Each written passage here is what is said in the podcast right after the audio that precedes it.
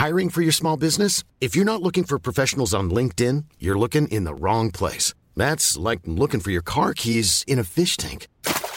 LinkedIn helps you hire professionals you can't find anywhere else, even those who aren't actively searching for a new job but might be open to the perfect role. In a given month, over 70% of LinkedIn users don't even visit other leading job sites. So start looking in the right place. With LinkedIn, you can hire professionals like a professional. Post your free job on linkedin.com slash people today. Heraldo Podcast, un lugar para tus oídos. Hoy, en primera plana, ¿conoces a algún joven que no tiene trabajo o no estudia? Los expertos explican las razones del desempleo y la deserción escolar en México. Esto es Primera Plana de El Heraldo de México.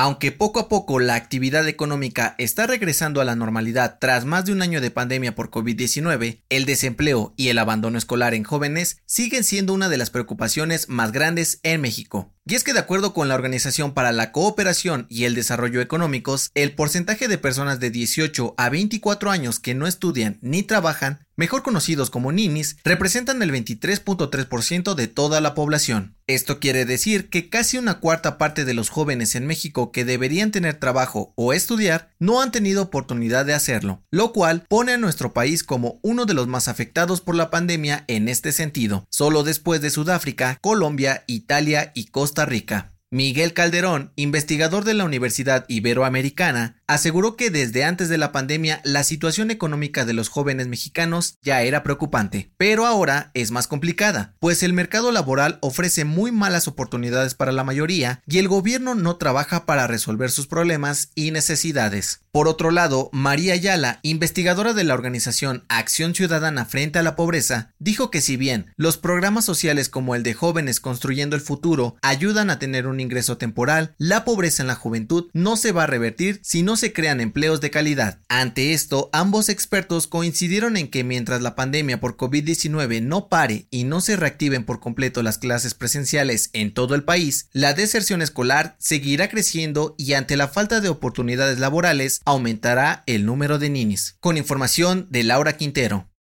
¿Quieres estar bien informado? Pues no olvides seguir Primera Plana en Spotify para estar al día con las noticias más importantes.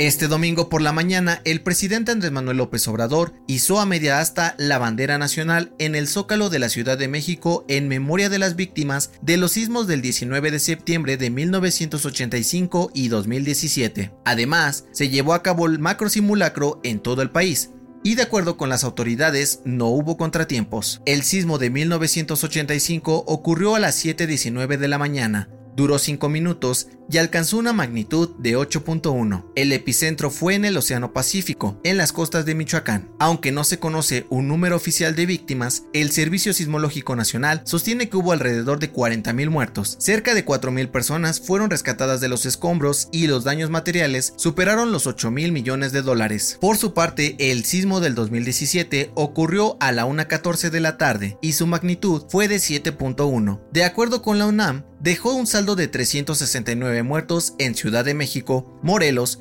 Puebla, Estado de México, Oaxaca y Guerrero. También algunos familiares realizaron una misa fuera del colegio Enrique Repsame para honrar a las 26 víctimas del derrumbe en 2017 y aseguraron que aún hay servidores públicos sin sanción por la construcción y operación irregular del plantel, por lo que van a seguir en pie de lucha. Con información de Misael Zavala, Almaquio García y Gerardo Suárez. En otras noticias, el fin de semana se llevó a cabo la cumbre de la Comunidad de Estados Latinoamericanos y Caribeños, CELAC, en México.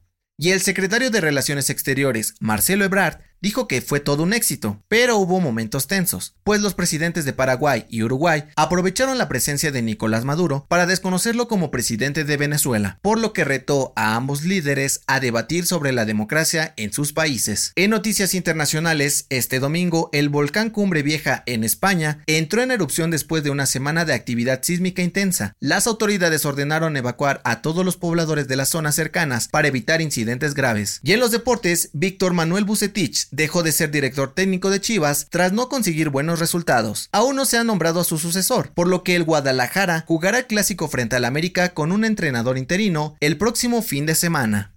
El dato que cambiará tu día.